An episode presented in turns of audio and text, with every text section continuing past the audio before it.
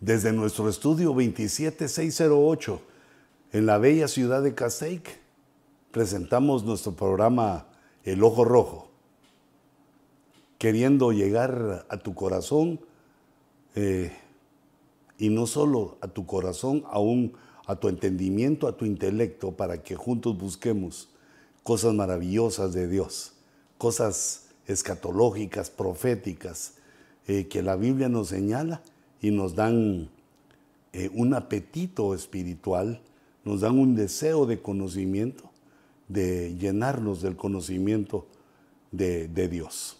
Padre, en el nombre de Jesús, nos ponemos, Señor, delante de tu presencia. Te entregamos, Señor, este programa, nuestro tiempo, nuestro esfuerzo, aquel tiempo, Señor, que ponemos también a tus pies, buscando, Señor, tu palabra, tu entendimiento a pesar de que no lo merecemos, a pesar de que nada somos, pero te agradecemos, Señor, porque tienes misericordia de nosotros. Gracias, Padre, permite que esta palabra, que este programa eh, llegue a muchos corazones. Dirige tú, Señor, con tu mano poderosa a, aquellos a que has de hablarles por medio de esta palabra y que van a disfrutar o deben disfrutar también con nosotros el deleite de tu escritura. En el nombre de Jesús, danos un espíritu de entendimiento y de sabiduría, de inteligencia. Señor, que brote de tu espíritu hacia nuestro intelecto, para que podamos, Señor, aprender más y más. Gracias, Señor. Amén. Y amén.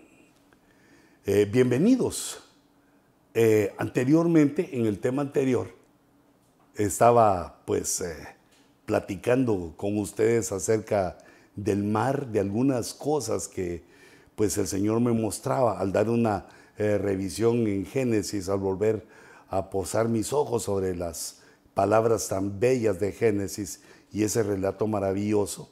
Y también como en otras versiones nos dan nuevas luces y nos hacen ver ciertos detalles eh, como los que platicábamos anteriormente, de aquel eh, misterioso eh, acuífero, aquella misteriosa zona creada por Dios que nos parece a nosotros infinita, llamada los mares, los océanos.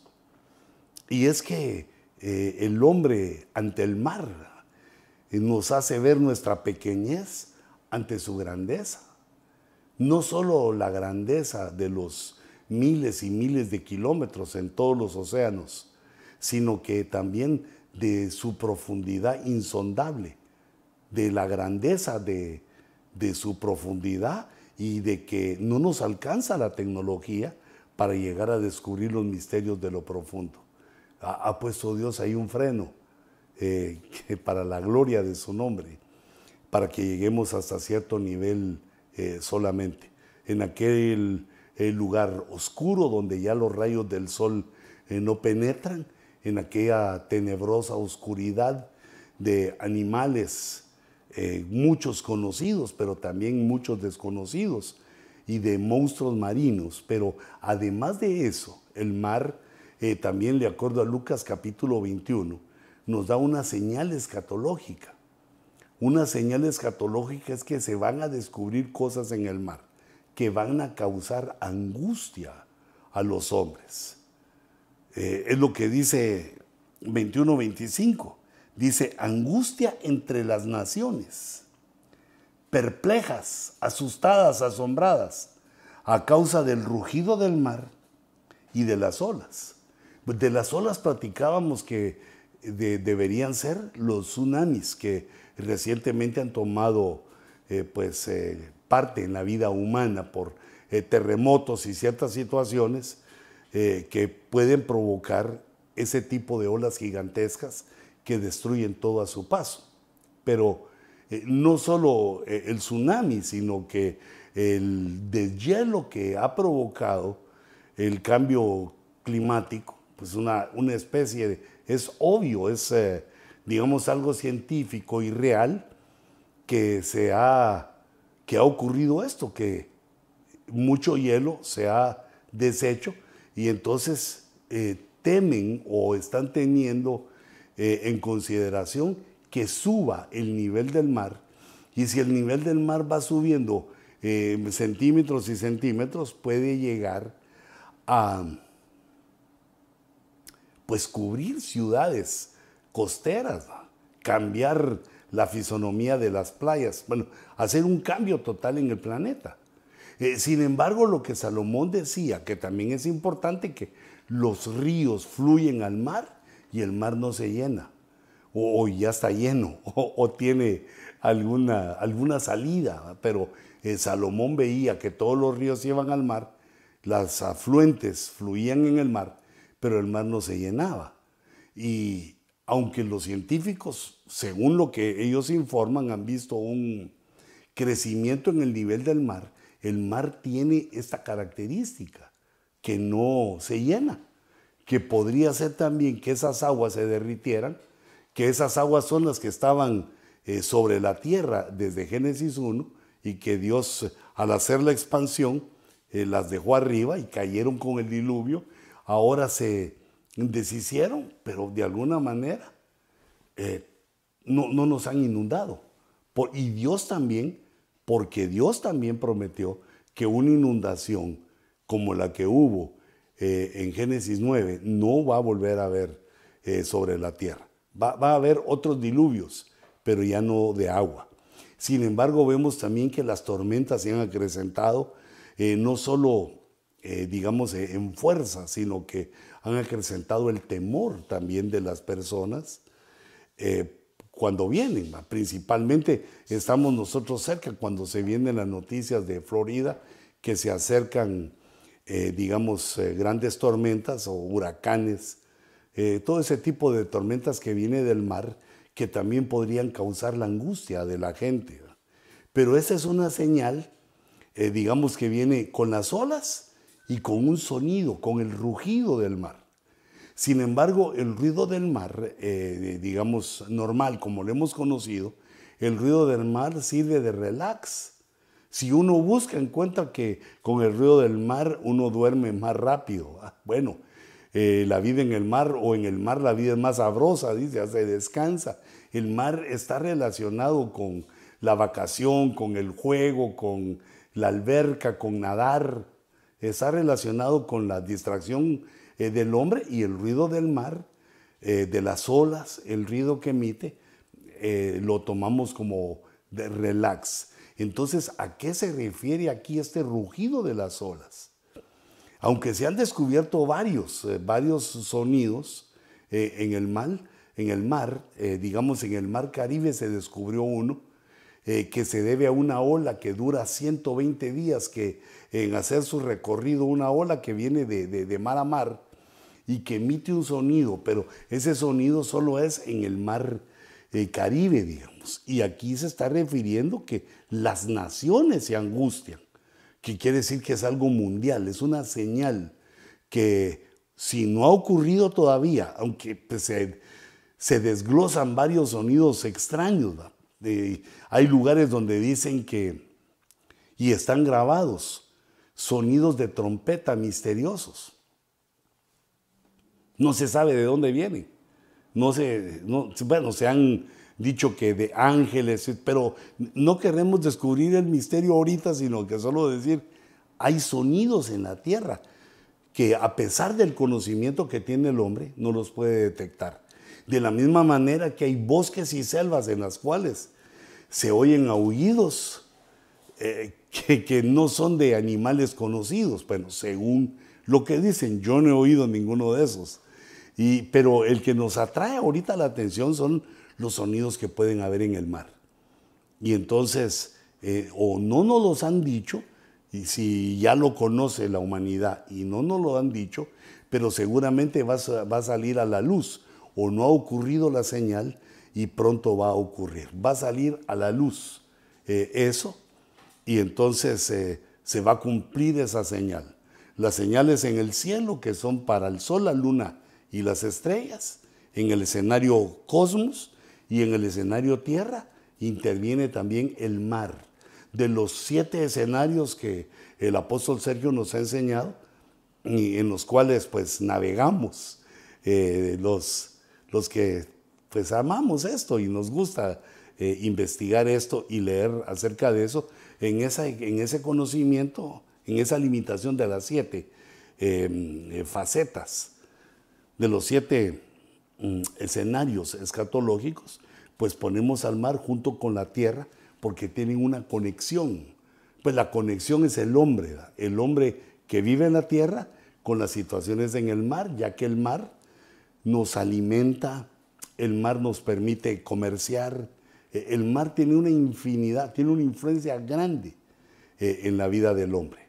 Y por lo tanto Dios pone ahí una señal para que todos los hombres nos demos cuenta. Por eso dice que todas las naciones se angustian. Todas las naciones se angustiarán. Y, vemos aquí, digamos, yo ponía en la eh, parte, en la última parte del tema anterior, ponía que entrábamos a ver el mar de una manera escatológica, el mar en los últimos tiempos, eh, ese mar que no se llena, ese mar que tiene características eh, tremendas, todos los ríos fluyen a él, también tiene otras situaciones. Por ejemplo, el profeta Habacuc, en este verso del 1.14, dice, le está hablando a Dios, le dice, ¿por qué has hecho a los hombres como peces del mar? Y también lo compara a los reptiles, porque no tienen jefe. Dice, Señor, hiciste a los hombres como peces en el mar que no tienen jefe. Eh, eh, es decir, que el profeta Habacuc, que ya, nos, ya habíamos hablado de otros versos de eso, eh, también conecta espiritualmente el mar con el hombre, comparándonos con peces, y luego eso lo tomaría Jesús eh, el verbo encarnado lo tomaría para hacernos, para llamar a una estirpe ministerial a ser pescadores de hombres. Así como aquellos apóstoles, aquellos discípulos que dejaron sus redes, dejaron sus anzuelos y sus cañas de pescar, las dejaron para dejar de pescar en el mar y convertirse en pescadores de hombres. Quiere decir que el mar tiene esta eh, faceta escatológica. No solo por la comparación que hace el profeta de los hombres con los peces, sino que porque el Hijo de Dios nos habla como peces, como todos los hombres perdidos en el vasto y en el infinito mar del mundo, comparando el mundo con el mar y los peces con el hombre. Los hombres en el sistema mundial de un lado para otro, cada quien haciendo lo suyo. Y, y viene el Señor Jesús, el Hijo de Dios, el Verbo encarnado, y ordena una primera oleada, digamos, de ministros para comenzar la pesca escatológica, la pesca mundial, eh, en la cual el Señor nos dice, les dice a, los, sus discípulos, que dejen las redes porque ahora los va a hacer pescadores de hombres y de los cuales nosotros somos esos peces. Eh, fuimos peces en el mundo, pero el Señor envió ministros a pescarnos y ahora somos pescados, muriendo por Cristo, muriendo afuera de nuestro hábitat en el mundo, del mundo como lo conocíamos, y muriendo a nuestras pasiones y a, nuestros deseos eh, a nivel de, ¿cómo lo podríamos decir? A nivel del ambiente espiritual en el cual ahora vivimos y nos desarrollamos en el conocimiento de Dios, eh, a diferencia de cómo vivíamos eh, en el mundo. Pero me atraía eh, uno de, las, de los capítulos más bellos de, de Job, bueno, para mi gusto, por, por su poesía, por la forma tan elegante, perfecta, porque no cabe duda que Dios estaba pues eh, ministrando a Job en ese momento en el cual él empieza a hacer una búsqueda, una reflexión mental eh, pero espiritual, pero ungida con la conexión al Espíritu Santo, empieza a hacer una búsqueda de la sabiduría por ese bien precioso. ¿Dónde está ese bien precioso? Ese capítulo de capítulo 28 de, Jacob, de, Job, de Job, solamente Job.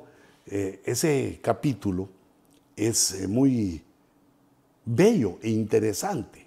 Primero habla de los logros humanos con la tecnología, con su tecnología. Pero concluye en que esos logros con la inteligencia humana pueden ser hechos sin sabiduría. Y empieza en el verso 12, si me ayudas para ir leyéndolo, eh, empieza a hacer Job unas preguntas. Dice, mas la sabiduría, ¿dónde se hallará? La sabiduría está más allá de la inteligencia humana, más allá de la tecnología. Y dice, ¿dónde se hallará la sabiduría? ¿Y dónde está el lugar de la inteligencia? Pero esa inteligencia no es la inteligencia humana, porque ya con esa nacemos, con esa venimos de fábrica, es un regalo que Dios nos dio en nuestro intelecto, sino que esa es la inteligencia espiritual. Pero un poco más, seguimos en el verso 13. Vamos a leer algunos versículos para que, eh, que veamos esta maravilla, cómo el mar tiene una relación con la sabiduría, de acuerdo aquí a esta reflexión que hace Job. En el verso 3 dice, no conoce el hombre su valor,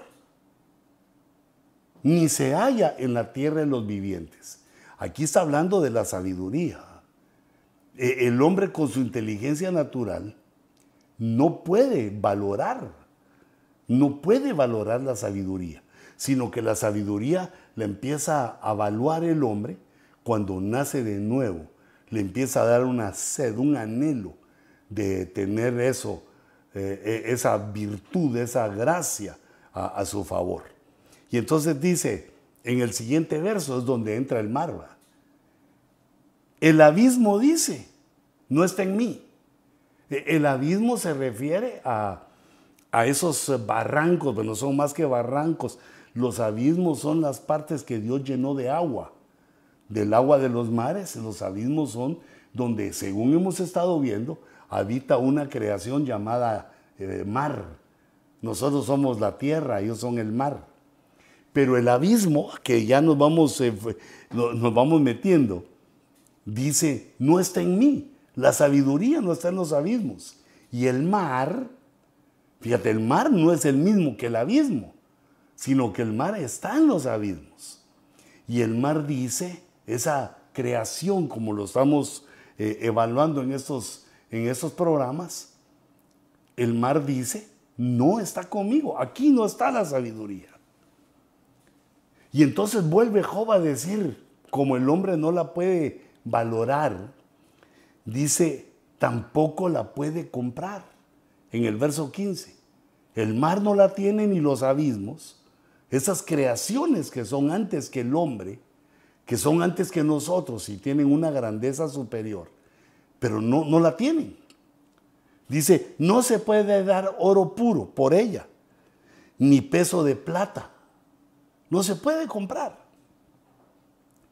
Y en los versos, en los versos siguientes eh, tampoco se le puede dar precio no puede evaluarse con oro, ni con ónice, ni con zafiro.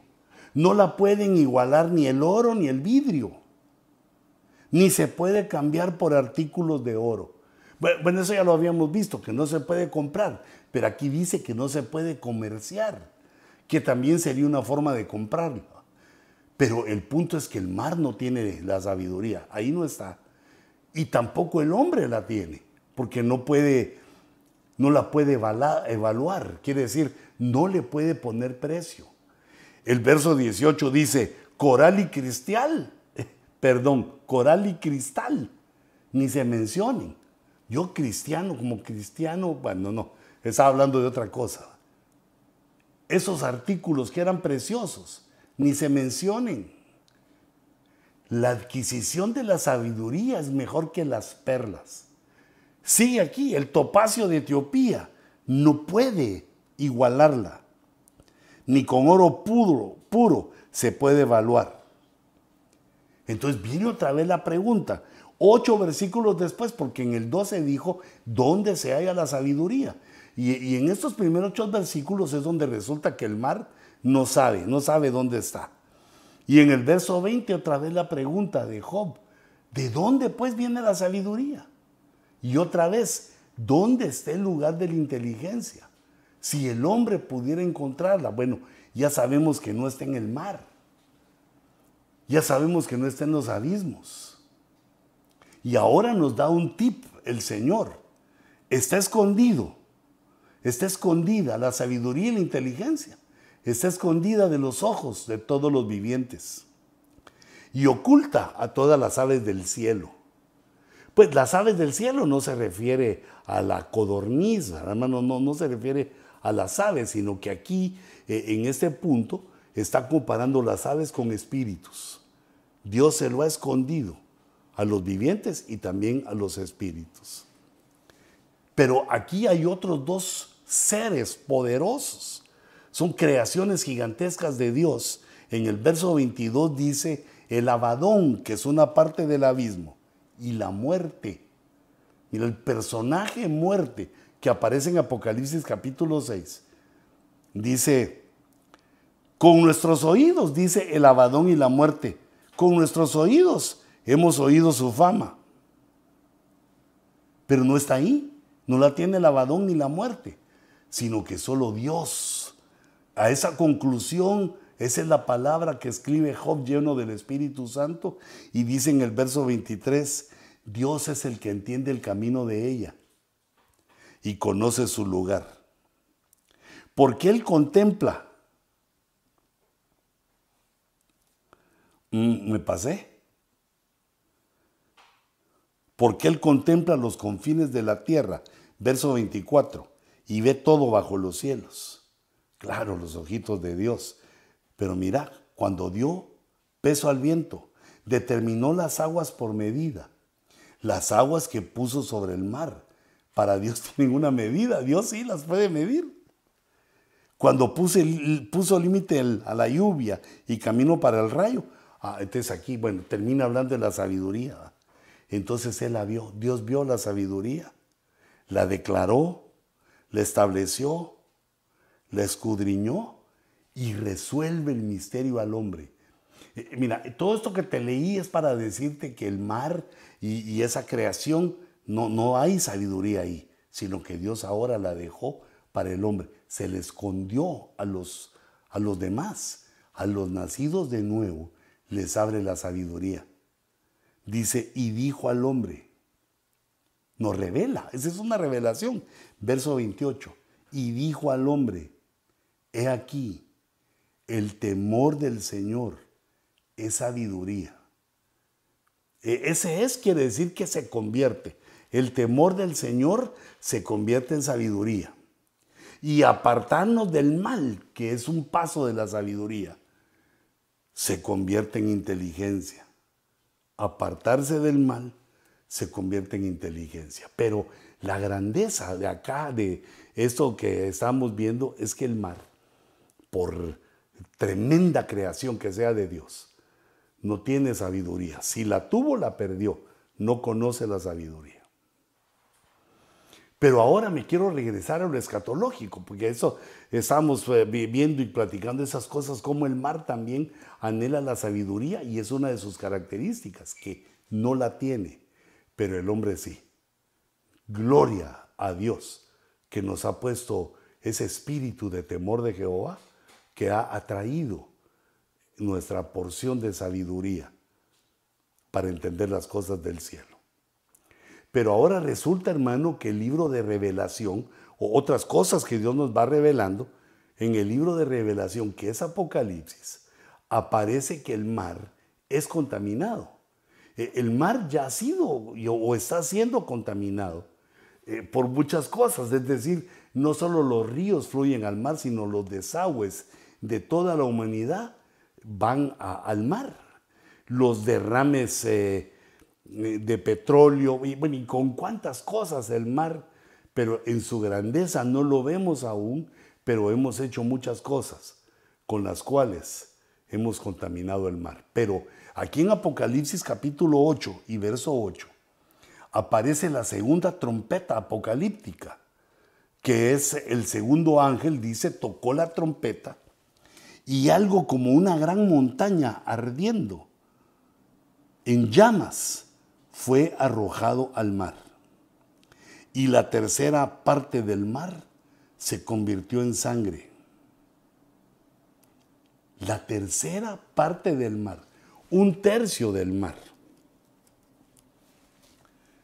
Y al convertirse en sangre, suceden dos cosas, que lo dice el verso 9, nos lo explica, nos lo sigue diciendo la revelación apocalíptica. Dice, y murió la tercera parte de los seres que estaban en el mar. Aunque si te das cuenta que esto fue limitada a la tercera, pero hermano, la tercera parte del mar es mucho.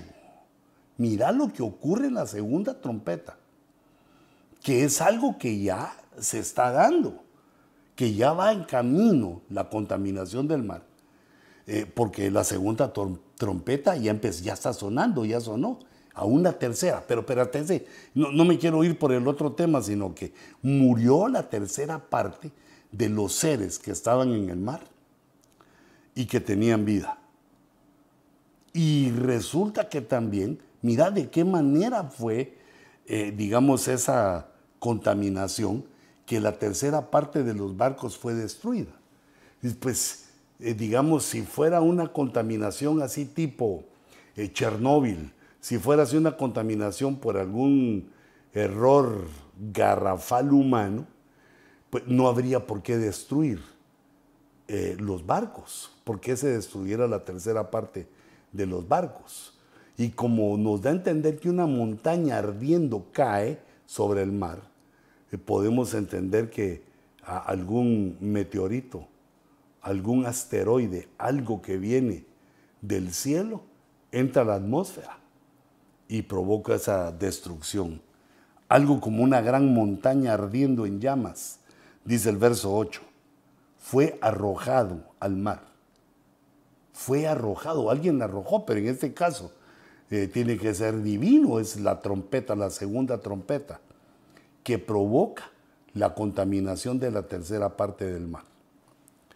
Y luego vemos en el capítulo 16, el verso 3 de Apocalipsis, que el segundo ángel, fíjate, eh, coincide el segundo ángel, que es la segunda trompeta, con el segundo ángel, que es la segunda copa. Esta segunda copa ya es en la gran tribulación. 16.3 dice, el segundo ángel derramó su copa en el mar y se convirtió en sangre, como de muerto. Mira que es similar a lo que nos dice el capítulo 8. La tercera parte se convirtió en sangre. Pero ahora resulta que todo el mar, el ángel derramó su copa sobre el mar y se convirtió en sangre como de muerte. Y vivió, perdón, y murió todo ser viviente que había en el mar. Esta última contaminación de la segunda copa destruye todo ser viviente del mar y el mar queda como sangre de muerto queda de un color diferente y queda de una manera nauseabunda, queda algo uh, espantoso según lo que vemos aquí, no solo por la muerte, ya que, mira, la muerte de todos los seres vivientes del mar prácticamente también nos condena a muerte a la humanidad, porque del mar sacamos una gran cantidad de alimento para todos los miles de millones que somos. Cuando nos comemos nuestros camarones, nuestro pescadito, nuestros ceviches, los salmones, que siempre nos recuerdan de los salmos, más de los grandes como el 119, los salmones. E, e, es decir, todo eso va a ser destruido, pero lo ubicamos entonces en la segunda copa, la destrucción, la contaminación, digamos no destrucción, la contaminación total del mar en la segunda copa apocalíptica. Y se inicia con la tercera parte contaminada, con la segunda trompeta apocalíptica. Entonces quiere decir que el mar está condenado, que Dios en el último tiempo puede ser que con injerencia humana,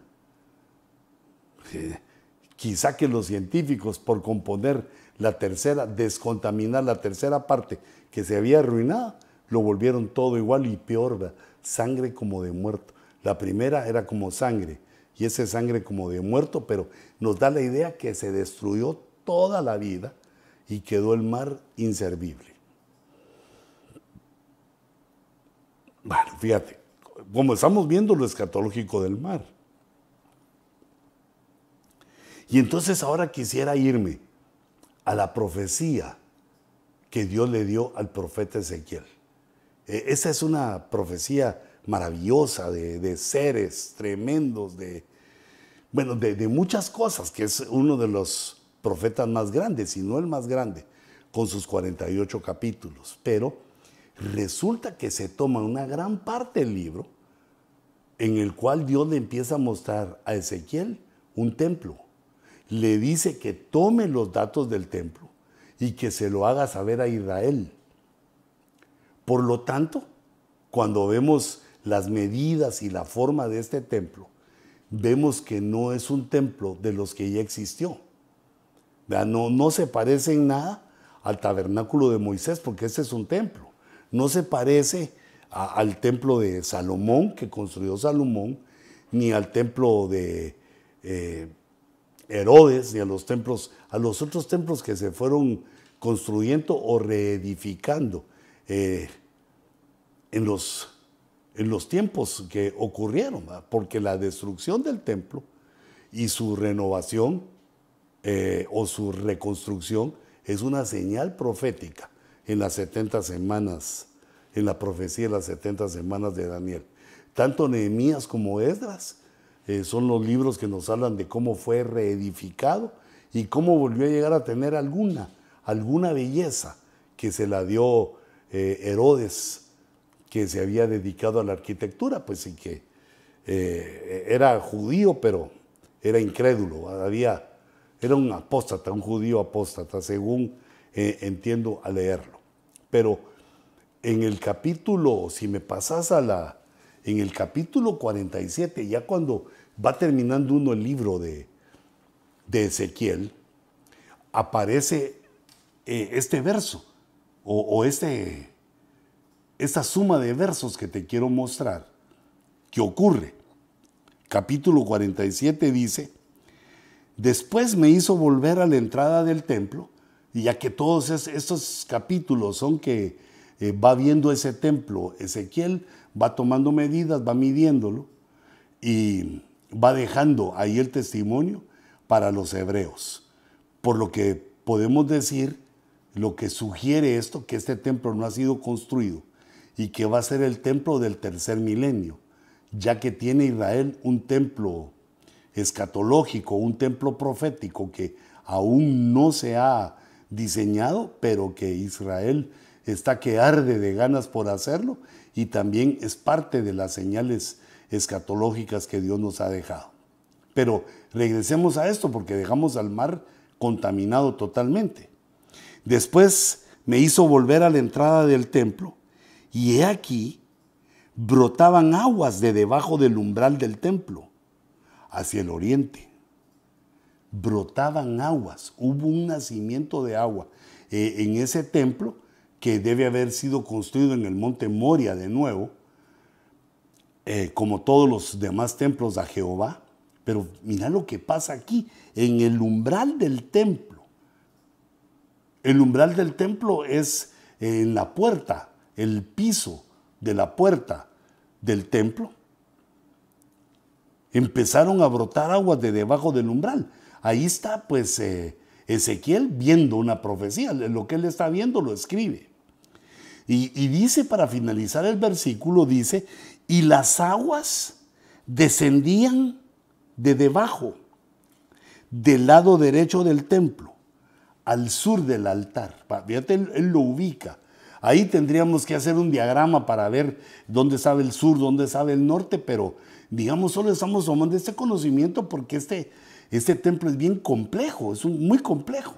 Se necesita mucho conocimiento de Biblia y también de, eh, de ingeniería, de arquitectura y también del conocimiento de cómo fueron hechos los templos antiguos. Por lo tanto, este es un problema que deben resolver los sacerdotes levitas, los que son, los que son expertas, expertos eh, en esto de los, del templo, que ellos lo ubican como el templo de Salomón y seguramente que este templo, ese templo lo tienen bien estudiado porque saben que es el templo profético, el de Ezequiel es el templo que aún no se ha construido. Pero quiero regresar a este punto. ¿Qué ve Ezequiel? Que brota agua, que brotan aguas en la entrada del templo. Brotaban aguas, dice, no, no era un poquito, brotaban aguas del umbral del templo. Luego, bueno, tú vas a poder leer todo el capítulo en tu casa después, si lo haces antes de descansar, antes de dormir, cuando tú querrás. Pero yo me salto aquí para la enseñanza al verso 8. Y entonces dice, dice Ezequiel, y me dijo, esas aguas salen, pues son las del verso 1, hacia la región oriental y descienden al Arabá. Luego siguen hacia el mar y desembocan en el mar. Y entonces las aguas del mar quedan purificadas. Este templo que va a ser construido, el templo del tercer milenio, que va a ser construido para adorar a Jehová en el milenio, en, ese, en el tercer milenio, que así le llamamos porque pues vivimos en el segundo, estamos en los límites del segundo y el tercero, pero este que se construye por Israel, que pasa al siguiente ciclo de tiempo establecido por Dios, que es el milenio, es donde todas las naciones van a ir a adorar. Es donde los que no desciendan a adorar a Jerusalén, no les va a llover, van a perder el derecho a la lluvia, que Dios va a gobernar con mano de hierro y va a llevar a la adoración a toda la humanidad en ese entonces. Pero mira lo que va a pasar, porque el mar lo dejó eh, la tribulación y la gran tribulación con el anticristo y esa gran batalla que hay ahí, la venida de nuestro Señor Jesucristo, la guerra de Armagedón, el mar queda destruido con la segunda copa y, todavía faltan cinco más. La tierra y el mar quedan destruidos después de las siete copas, de las siete trompetas y de los siete jinetes. Imagínate, 21 cosas. Pero este verso me maravilló, porque quiere decir que las aguas brotaban, pero no era un charquito, sino que las aguas fueron brotando, agarrando cauce, hicieron ríos. Yo entiendo aquí caudalosos porque llegaron hasta el mar, fluyeron, dice aquí. Las aguas salían hacia la región oriental y descienden al Arabá, luego siguen hacia el mar, que, que son incontenibles. Es un río que se está formando, que sale del templo de Jehová y desembocan en el mar. Desembocan las aguas en el mar y entonces las aguas del mar quedan purificadas. Lo que había quedado como sangre de muerto, quedan purificadas. Verso 47, no, capítulo 47 y verso 9. Es el verso siguiente, dice, y sucederá que donde quiera que pase el río,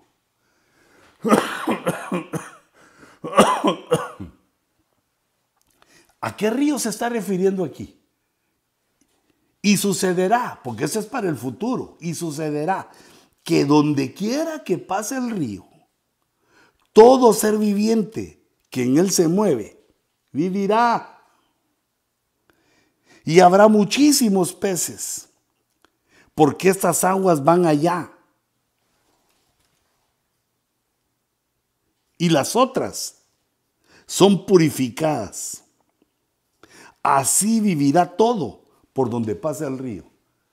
E, ese es un río que vivifica, es un río que descontamina. Es el río de Dios que es el antídoto a la destrucción que se ha ocasionado en la tribulación y en la gran tribulación. El mar va a volver a funcionar en el milenio porque Dios lo descontamina. Todo donde va llegando esa agua que fluye del umbral del templo, donde toque esa agua, vivifica. todo donde pase ese río. Quiere decir que la vida va a volver, va a retoñar allá en las tierras, en la tierra de Jerusalén, donde, donde el templo está, de ahí va a surgir la vida por ese río de Dios. Aleluya. Quiere decir que Dios descontamina lo que se arruinó. Y eso está profetizado eh, por Ezequiel. Que la vida marina vuelve a tomar efecto. Muchos peces, dice. Y luego quiero que leas conmigo este verso, el verso 12, que aquí nos hace la conexión con eh, el milenio que se menciona en Apocalipsis. Dice, junto al río, en su orilla, a uno y otro lado, crecerán toda clase de árboles que dan fruto para comer. Sus hojas no se marchitarán, ni faltará su fruto. Cada mes darán su fruto, porque sus aguas fluyen del santuario. Mira ese río maravilloso. Su fruto será para comer y sus hojas para sanar. Va a ser un tiempo en el cual la humanidad va a encontrar salud para vivir los mil años. Eh, esta, esta longevidad, este tiempo de vida tan largo, va a ser dado por este río. Como me gusta lo como dice aquí. Dice, porque sus aguas fluyen del santuario, en la parte final. Son las aguas de ese, río, vienen del santuario de, Jehová. Y entonces el mar es descontaminado, totalmente descontaminado en el milenio. Por eso llamamos esta parte los mares escatológicos, es decir, que vimos lo que pasó en Génesis, cómo los hombres lo vemos en, este tiempo en el cual eh, viene Cristo a la tierra, surge, eh, bueno, surge Israel, viene Cristo, surge la iglesia y viene el final, pero falta el milenio. En el milenio vuelve a existir el mar porque Dios lo purifica y le da nuevos seres. Esto también es mencionado por otro profeta, por Zacarías, en el capítulo 14, que ahora le encuentro la conexión. Dice, en aquel día sucederá, también es futuro, eso no ha pasado, que brotarán aguas vivas de Jerusalén. Pues si en Jerusalén es donde está el templo. Una mitad hacia el mar oriental y la otra mitad hacia el mar occidental. Eh, eh, es decir, podríamos seguir leyendo, pero vemos que se refiere a esas aguas que salen del templo, que salen del umbral, unas van para el oriente y otras para el occidente, para el occidente y empieza a descontaminar. Qué, lindo, qué mano poderosa de Dios. Prácticamente me, me preocupaba y no, no había visto esta situación y entonces yo pensaba que en el milenio Dios le iba a dar al hombre la tecnología para que pudiera eh, regresar a tener, después de toda esa matanza que, que va a haber profetizada en Apocalipsis, Dios le daba al hombre la tecnología para que volviera a recuperar sus aguas, pero no, eh, hace que broten aguas vivas de Jerusalén del templo y descontamina todo. Pero además hay otro mar, que ese mar no es en la tierra. Hay otro mar que está delante del trono del Señor y que nosotros sabemos que existe porque Apocalipsis capítulo 4 nos lo revela. Dice que delante del trono de Dios había como un mar transparente, semejante al cristal. Y en medio del trono y alrededor del trono, cuatro seres vivientes llenos de ojos por delante y por detrás. Aquí nos habla del trono y que hay un mar. Y en el capítulo 15 lo vuelve a mencionar. Dice, vi también como un mar de cristal mezclado con fuego. Y aquí nos da otra, otra visión de ese mar. Un mar de cristal, quiere decir que ahí no, ahí no hay peces, ahí no hay ballenas, ahí es un mar eh, de cristal, así lo ve eh, Juan, que está en el trono de Dios. Y parece mezclado con fuego, es decir, la luz, una luz de fuego. Y los que habían salido victoriosos sobre la bestia, es decir, los cristianos que fueron victoriosos en la tribulación y en la gran tribulación, o en la gran tribulación es aquí porque dice sobre la bestia, sobre su imagen y sobre el número de su nombre. Y esa batalla se da en la gran tribulación. Esos que habían salido victoriosos estaban en pie sobre el mar de cristal con arpas de Dios, cantando, alabando.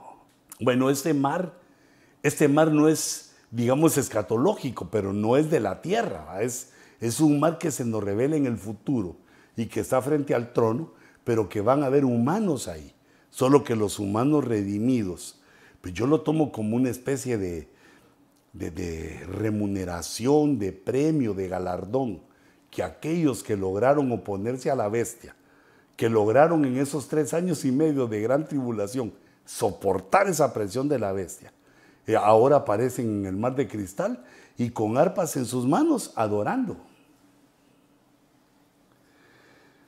Pero es mencionado el mar, ya por última vez.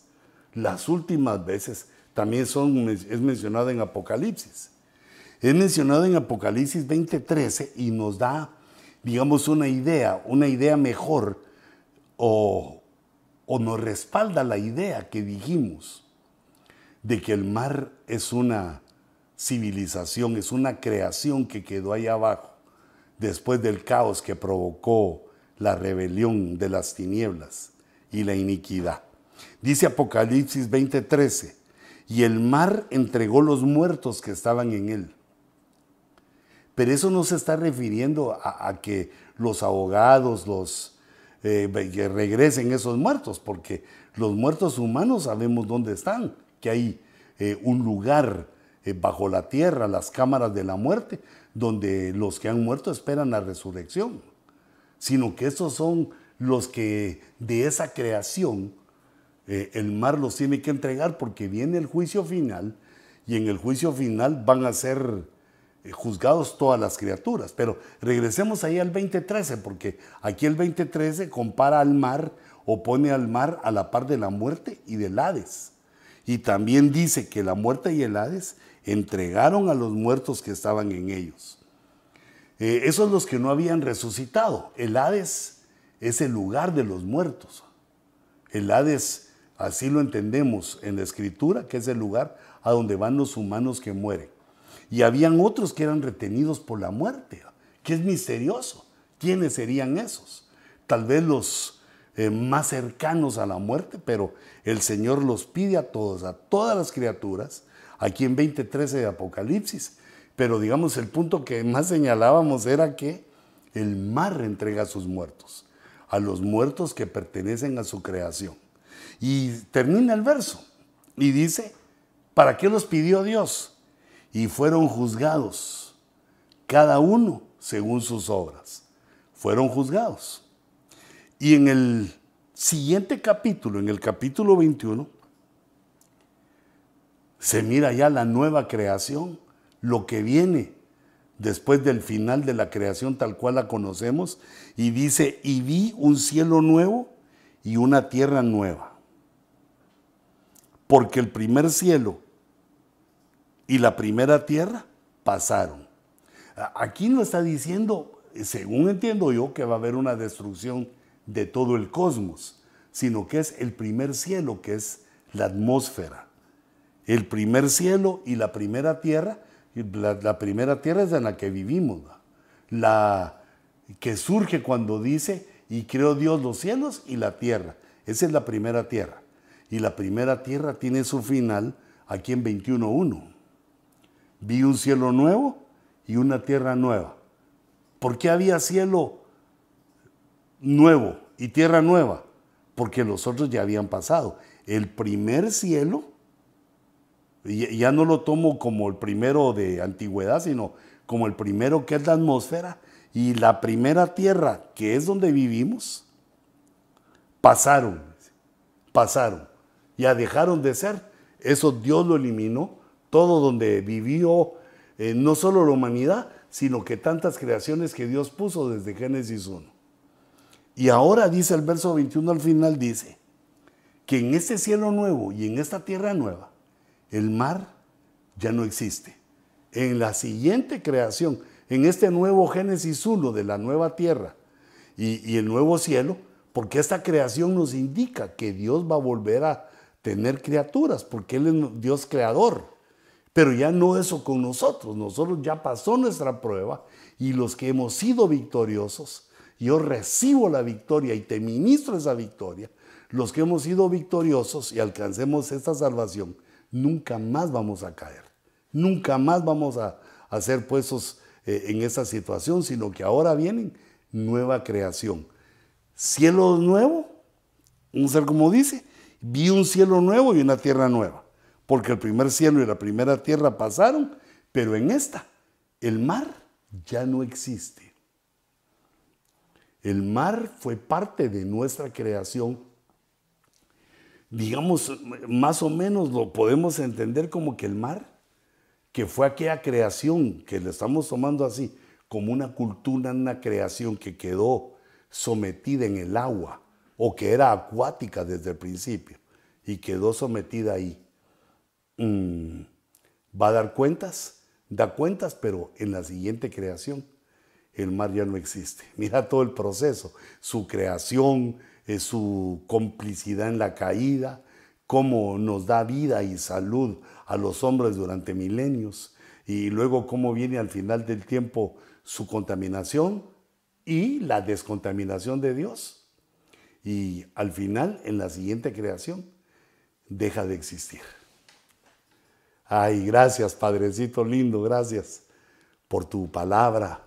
Gracias, Señor, por el pueblo que reúnes para platicar de estas cosas maravillosas de tu palabra, cómo nos señalas, cómo nos llenas de tu conocimiento. Señor, yo bendigo a los que están participando eh, en este ojo rojo. Los bendigo en el nombre de Jesús y te ruego que les des tu fuerza, tu salud y tu anhelo para seguir pendientes de este programa. Que el Señor los bendiga y les guarde.